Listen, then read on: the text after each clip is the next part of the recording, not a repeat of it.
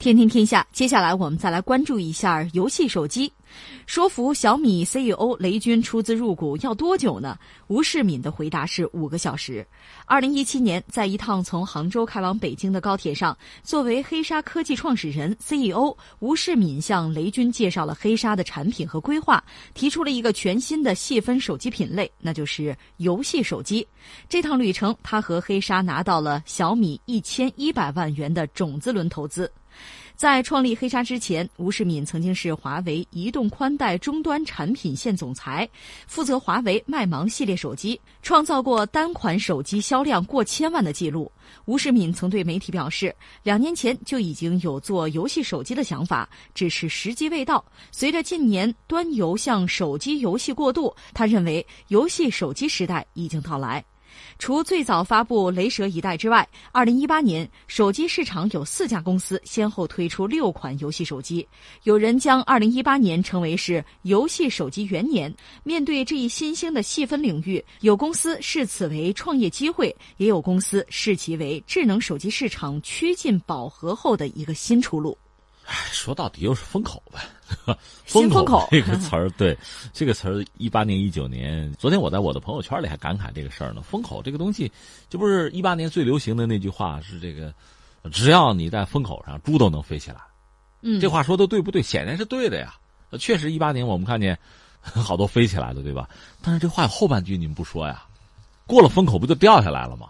所以我们看到二零一九年好多又掉下来了。是你别埋怨别人，那就是你没长出翅膀来。你有个机会飞起来了，抓紧长个翅膀出来还好。你没长出来，那不就死吗？那不就摔下来？道理就是这个道理。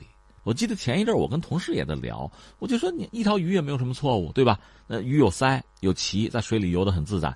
你要把它拎出来扔到陆地上，这都是错误。你要能进化出点东西来，你比如那鳃，你变成肺了。你那鱼鳍，你能变成个爪子什么的，变成腿了，那你就活了。实际上，你想哺乳动物，就我们人，我们怎么来的？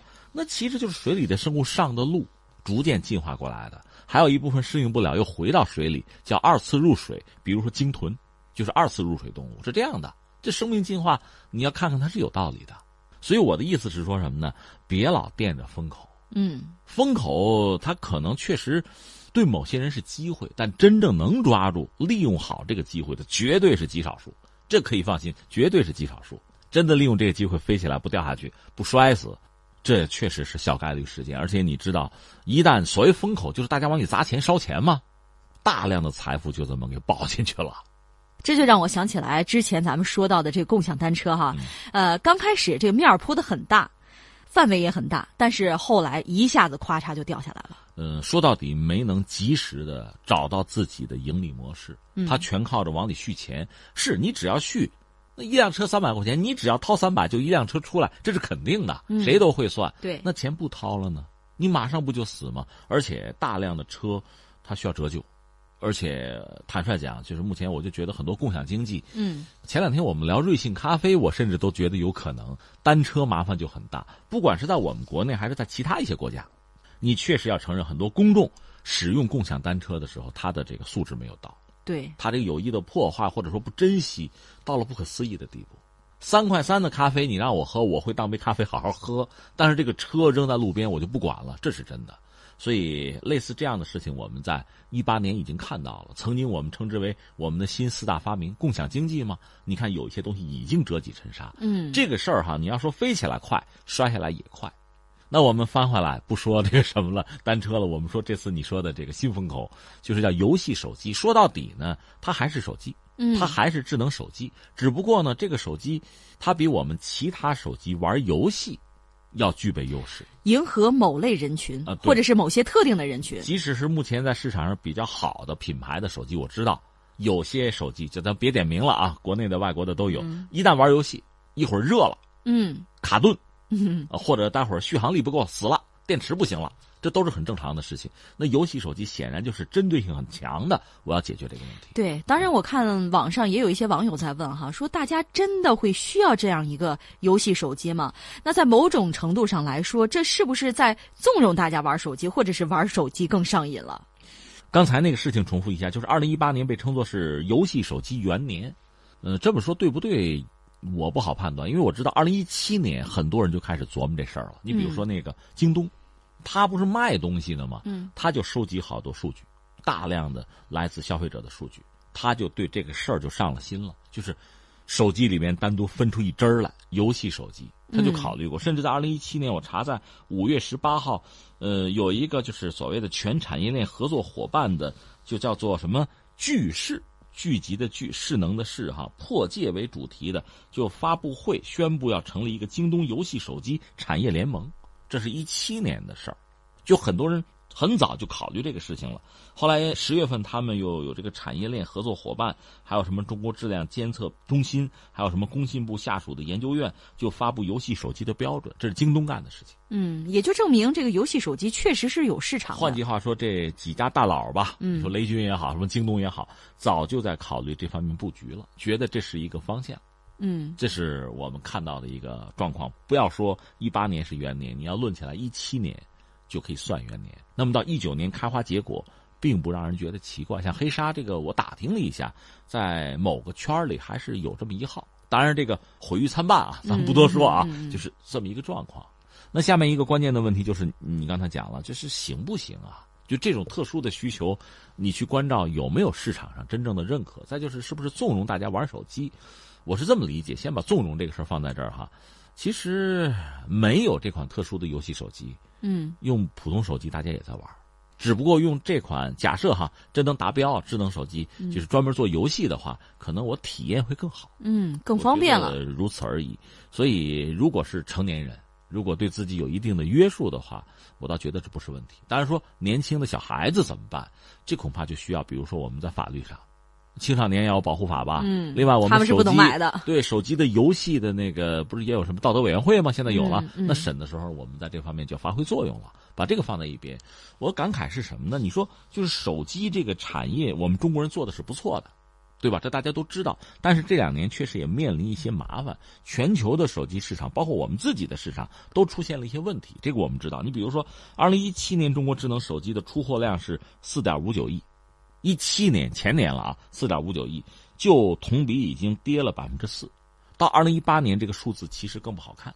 二零一九年你也很难想就有多好看。苹果已经认了，而且他说自己的销量会下降，就业绩会出问题，他在调低这个预期，甚至他还赖中国，说那中国市场不行，我才怎么样的。人家三星还没哭呢，你哭什么？三星都撤了，对吧？但总而言之，呃，中国市场对这些洋品牌现在不太感冒了，这是肯定的。但另一方面，你说我们自己的创新是不是达到一个非常理想的状况呢？你也不好这么说。咱扪心自问，希望我们自己的手机厂商呢做得更好。咱们说说旧账，苹果当年搞的那个 iPhone 五 S，呃，现在都到这个叉了，是吧？就 iPhone 五 S 的时候，首次搭载这个指纹识别。当时国产手机一窝蜂，都指纹识别。然后呢，这个 iPhone 十是全面屏，还有这个面部识别，嗯，让大家咵也跟着就面部识别。就是总是有人引领，你在后面在跟。